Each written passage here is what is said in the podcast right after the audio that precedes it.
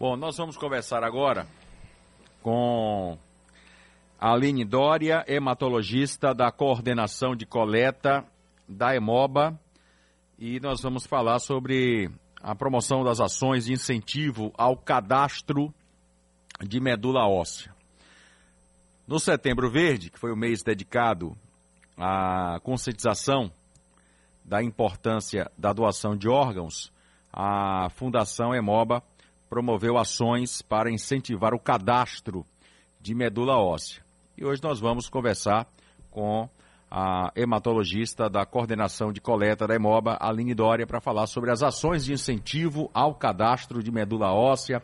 Vamos abordar o que é a medula óssea, porque eu sempre soube que havia, ao longo do tempo, alguns paradigmas que precisam ser derrubados, alguns algum tipo de preconceito até, de medo, de receio da pessoa é, em querer doar medula óssea. Então vamos ver se a gente consegue derrubar é, esses preconceitos com relação à doação de medula óssea, recebendo a coordenadora de coleta da Emoba, a hematologista Aline Dória. Muito bom dia, seja bem-vinda aqui ao Balanço Geral. Bom dia, obrigada. Bom, o que é medula óssea? Vamos começar pelo começo, né? Como dizia o outro. Perfeitamente. É, o sangue, né? No sangue a gente tem três células que estão circulando, né? São os glóbulos vermelhos, que são as que levam oxigênio até os diversos tecidos, os glóbulos brancos, que fazem a defesa do organismo contra as infecções e todos os agentes que, que são externos ao nosso organismo, e as plaquetas que atuam na coagulação do sangue. Essas células todas, elas são produzidas na medula óssea né? E assim, a medula óssea fica onde? Fica dentro do. É o espaço que fica dentro do osso, que é o que a gente chama tutano do osso. Varela. É um assunto de muita importância, hein, Calil? Muito. Muita importância. Agora, a, me, a medula óssea, o transplante e os doadores. Para ser doador, compatibilizado. O que é necessário fazer, doutora?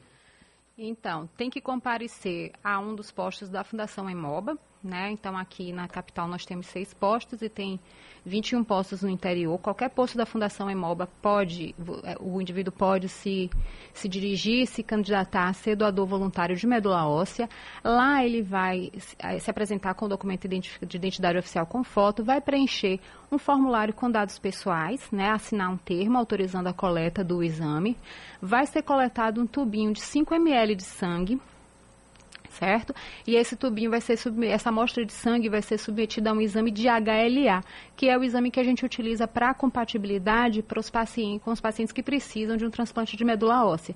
Então, esse resultado de exame vai ser lançado num banco de dados de doadores voluntários de medula óssea, que é o REDOME, né? E esse banco de dados ele é cruzado com o banco de dados de pacientes candidatos a transplante. Então sempre tem doadores voluntários sendo acrescentados no banco de dados e pacientes também novos que precisam que venham a ter indicação de transplante de medula. Né? Tem em torno já de 5 milhões de doadores cadastrados no Brasil. Há alguns anos eu estive lá na sede da Fundação Emoba conversando com sua colega, com a hematologista, e a minha pergunta, eu me, eu, não, eu me lembro bem, eu falei, por que, que ainda existe uma baixa procura de doadores para a medula óssea? E ela me dizia na época que era exatamente em razão de um receio que é um mito do, do, do paciente. Né? Que muita gente imagina que é uma agulha enorme que vai ser uhum. enfiada ali na, na, naquela área ali da, da cervical. Então eu queria que, que a senhora explicasse aí como é que funciona o transplante da medula óssea? É, então, como é um procedimento que é relativamente desconhecido, então sempre gera um certo receio realmente. O procedimento é relativamente simples, sem riscos, né? Vai ser feita no centro cirúrgico, sob sedação, punção no local onde a gente acessa mais que a cristalíaca posterior, né, aqui na região da bacia. Então, é feita a punção é, para acessar, para que for, seja aspirado esse material da medula Né? O que é que pode ter? Pode ter dor no local depois do procedimento, né? depois que passa anestesia ou o efeito da sedação. Pode ter um pouquinho de dor no local e a pessoa pode usar qualquer medicamento para dor. Isso deve durar em torno de um dia, pouca coisa, assim, realmente. E, assim, como as células elas têm um potencial de renovação bastante grande, então ela se recupera rápido, a medula se restitui em, em poucas semanas completamente. Isso significa dizer que eu posso doar quantas vezes a medula?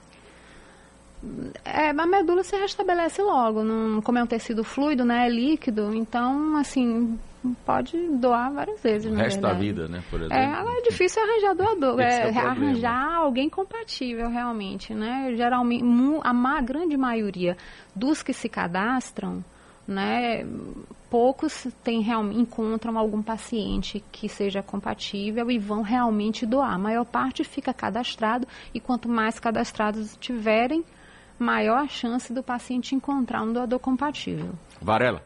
Faixa, faixa etária, doutora, então, para ser doador. Tem que ter entre 18 e 35 anos. Estamos abordando medula óssea, como funciona esse tipo de doação, e é exatamente isso que eu quero é, saber da doutora. Com relação a que até a senhora falou na, na, na entrevista anterior, a compatibilidade não tem nada a ver com o fator sanguíneo, o que, que define a, a, a, compatibilidade, doutora? Exato, não é o grupo sanguíneo. O exame que a gente utiliza para a compatibilidade nesse caso é o HLA, que é o antígeno, né, a proteína que está na superfície daquelas células que vão ser transplantadas e que eles podem ser imunogênicos, ou seja, o paciente que recebe pode ter uma reação contra aquela célula e não, não ter um, um, uma, assim, a medula não pegar bem, entendeu? Uhum. Então, e pode ter incompatibilidade. A, a, a, célula também pode ter uma reação prejudicial ao paciente. Então, tem que ter essa compatibilidade para que tudo corra da melhor maneira possível no pós-transplante. É, Varela, doutora Aline Dori, hematologista, aqui com a gente, falando sobre medula óssea. É, doutora Aline Dória, uma coisa importante. A gente vê que é um assunto muito delicado. Quando é que a medicina descobre que precisa transplantar a medula óssea. Quais são os sintomas? Então, na verdade, é, existem as doenças que têm a indicação do transplante de medula óssea como tratamento.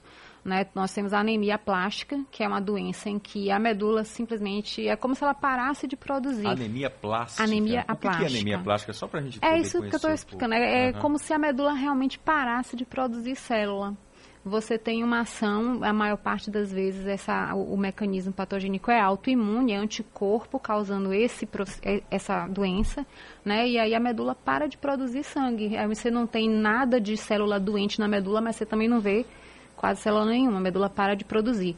E aí precisa de um transplante de medula, né, de doador, para poder o, o, paciente se recuperar e voltar a produzir sangue, normalmente. E quais são as outras doenças? Né, as leucemias. Né? As leucemias, então são, são, são Existem várias? Existem vários tipos, né, e assim algumas leucemias não é necessário, faz o tratamento quimioterápico e aquilo é suficiente para controlar a doença e não, não é necessário partir para um transplante de medula. Algumas já o diagnóstico, a gente vê que a quimioterapia tem grande chance de, mesmo respondendo, a doença voltar a, a, a, a, recidivar, né? Voltar a ter doença. Então, nesses casos, já fica indicado um transplante para depois que, que responder ao tratamento São mais agressivas? É, as mais agressivas, as mais difíceis de responder, né? Mais refratárias ao tratamento. E Outras doenças hematológicas também, leucemias, alguns pacientes com linfoma, meloma podem vir a precisar de transplante também de doador. Agora, doutora, com relação a, ao banco de dados das fundações, existe um cruzamento no Brasil inteiro, fora Sim. do Brasil? Como é que funciona? Como é que Sim, eu sei, por é exemplo, isso. que é, lá no, em Rondônia tem um, um, uma pessoa que tem o, o, que é compatível com o paciente aqui na Bahia. Então, o Redome foi criado pelo INCA, né? O Redome é Registro de Doadores de Combate Medula. ao Câncer. Isso, o Instituto Nacional do Câncer. É, foi criado pelo INCA. Os resultados de HLA são lançados nesse banco de dados, que é o REDOM, o Registro de Doadores Sim. Voluntários de Medula. Né? E existe o registro de receptores de medula, que é o RERENE. E aí esse banco de dados é cruzado. E aí os, os resultados são de doadores e de pacientes do Brasil todo. A medula pode ser coletada para um paciente que está em outro estado. Até Aí até eu vou, ter, vou lançar outra pergunta, porque a senhora já falou sobre a questão da idade, a pergunta foi feita pelo, pelo Varela.